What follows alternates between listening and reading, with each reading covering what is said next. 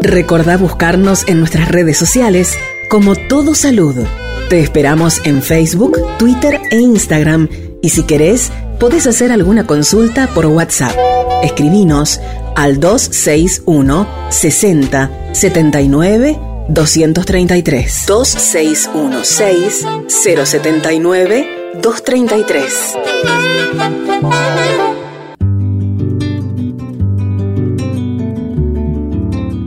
Seguimos en Todo Salud y a continuación voy a compartir con ustedes la entrevista que hice con Nancy López.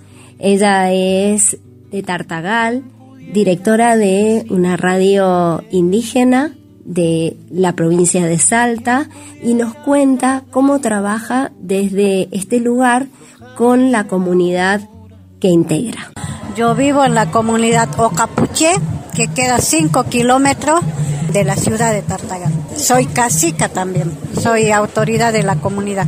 Bien, y contame eh, qué están haciendo hoy en el encuentro, si es la primera vez que vienen a un encuentro, cómo es su experiencia. Nosotros estamos aquí participando en este encuentro que me parece muy importante para nosotros como pueblos originarios, que también venimos luchando muy fuertemente con, con todo este tema de, de las violencias, ¿no? Y me parece que va a ser importante participar en una asamblea contando nuestras experiencias también y contando lo que estamos pasando como pueblos originarios, ya que los, los pueblos muchos no conocen bien las leyes que tenemos nosotros como mujeres, ¿no? Más las mujeres indígenas que somos de los pueblos originarios, eh, desconocemos todas las leyes que nos amparan, ¿no? Entonces, al, al no conocer las leyes, eh, somos discriminadas, rechazadas en muchas instituciones también. Eh, si hablamos de instituciones también, este, estamos hablando de la parte de salud, que es muy importante.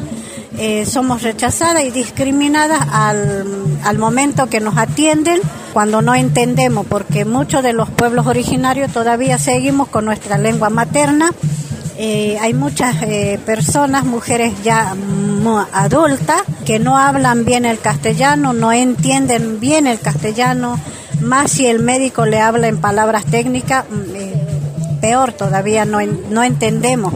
Entonces por eso estamos aquí para, para hacer conocer cuáles son las luchas que tenemos y cuáles son las problemáticas que tenemos. Eh, ¿Cuál es la realidad en relación a el chineo y eh, si eh, todo lo que ahora se está visibilizando creen ustedes que está sirviendo en cierta medida para crear conciencia? Bueno, cuando hablamos de chineo, hablamos de nuestra historia también, ¿no? Porque la historia nuestra como pueblos originarios, mucho más antes, en los antiguos no conocíamos lo que es la violencia de género, más el chineo que decimos hoy. Desconocemos lo que es el chineo porque no es nuestra cultura, no es nuestra cultura cuando se colonizan las comunidades, ¿no? Cuando son avasalladas las comunidades, entra la colonización en las comunidades, ahí nosotros empezamos a sufrir el maltrato, el jefe de la casa que es el hombre, cuando antes desconocemos todo esto, ¿no? No es de nuestra cultura, más el chineo eh, desconocemos totalmente. Es una, la palabra chineo para nosotros como pueblos originarios es una, mm, un falto de respeto también, es un genocidio.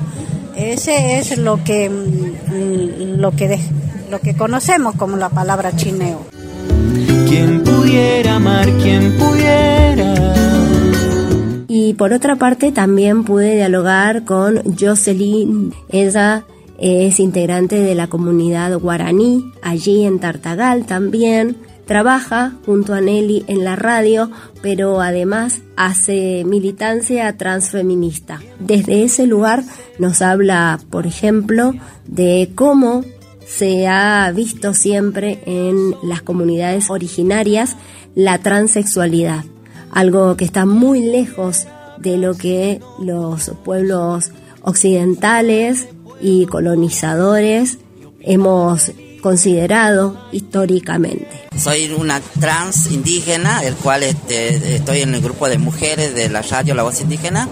Eh, para mí es un placer que trabajar junto con las mujeres, ¿no? Este, porque como chica trans indígena somos discriminadas por la sociedad, pero no por, por nuestras propias raíces, que son nuestras hermanas de distinta etnia, ¿no? Así que bueno, y bueno, nada, agradeciendo acá también a, la Católica por aceptarme, a, a que colabore, a que le trabaje, a que apoye a Católica por el Derecho a Decidir Argentina el cual este, no es la primera vez que participo, ya este, participé en varios encuentros y como decía acá mi compañera, mi hermana Nancy, que bueno, en relación con esto que es de la violencia de género, con todo lo que sufrimos como pueblo originario, ¿no?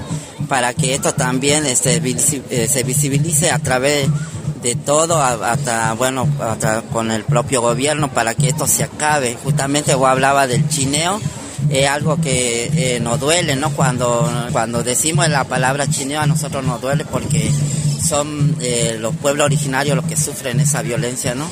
Es algo que se tiene que acabar, que se tiene que terminar para que podamos este, vivir tranquilamente en paz, para que los niños que viven alejados de la ciudad eh, y van a escuelas rurales de, a otras comunidades vayan tranquilamente porque son los niños, las niñas que sufren esta, esta, esta clase de violencia, ¿no? Y bueno, así que ojalá que esto nos sirva para que podamos concientizarnos y para que podamos este, ayudarnos entre todos y decir basta, ¿no? Basta de violencia de género, basta de femicidio, basta de chineo contra los pueblos originarios. ¿Qué significa para vos el hecho de que este sea el primer encuentro que se denomine plurinacional ¿no? Y que sea con las disidencias. Bueno, justamente sí, eh, que no haya, que nos incluya a nosotros, a la comunidad LGBT, eh, no solamente a este encuentro, sino a, muchos encuentros que deberían de, de, invitarnos para que nosotros, para que ellos también vean lo que nosotros pensamos, lo que sentimos y lo que podemos hacer, acompañar a través de,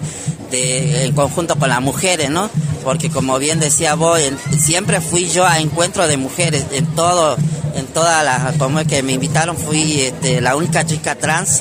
Bueno, ahora se están sumando más y como esto es como que nos unimos, ¿no? Tanto las mujeres como la comunidad LGBT a unirse para encaminar en un solo camino, para proponer, para pedir ayuda, ¿no? Digamos, por ejemplo, eh, justamente cuando yo venía eh, de, viajando, decía, bueno, qué lindo que se nos invite, ¿no? Para que toda la sociedad y este, nos escuchen, nos vean para que podamos promover nosotros las situaciones tanto de, la, de las mujeres como también de la, de la comunidad LGBT para que eh, seamos escuchadas ¿no? y para que ya no suframos este, atropello, también violencia, eh, maltrato físico, verbalmente, este, discriminación en, en todo lado, para que esto también se acabe, ¿no?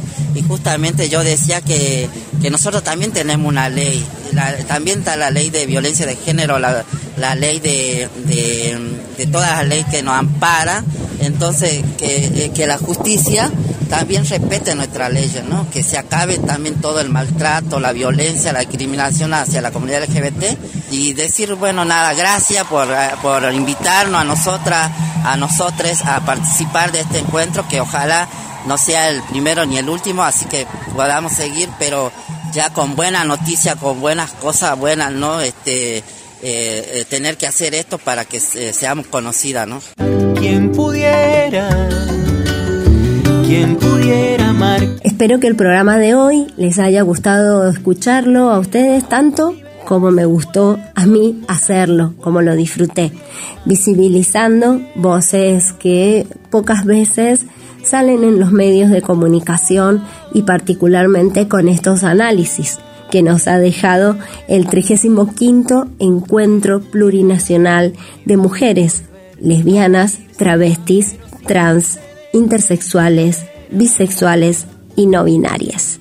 Nos encontramos nuevamente mañana para seguir desarrollando otros temas vinculados con esta importantísima y movilizante actividad.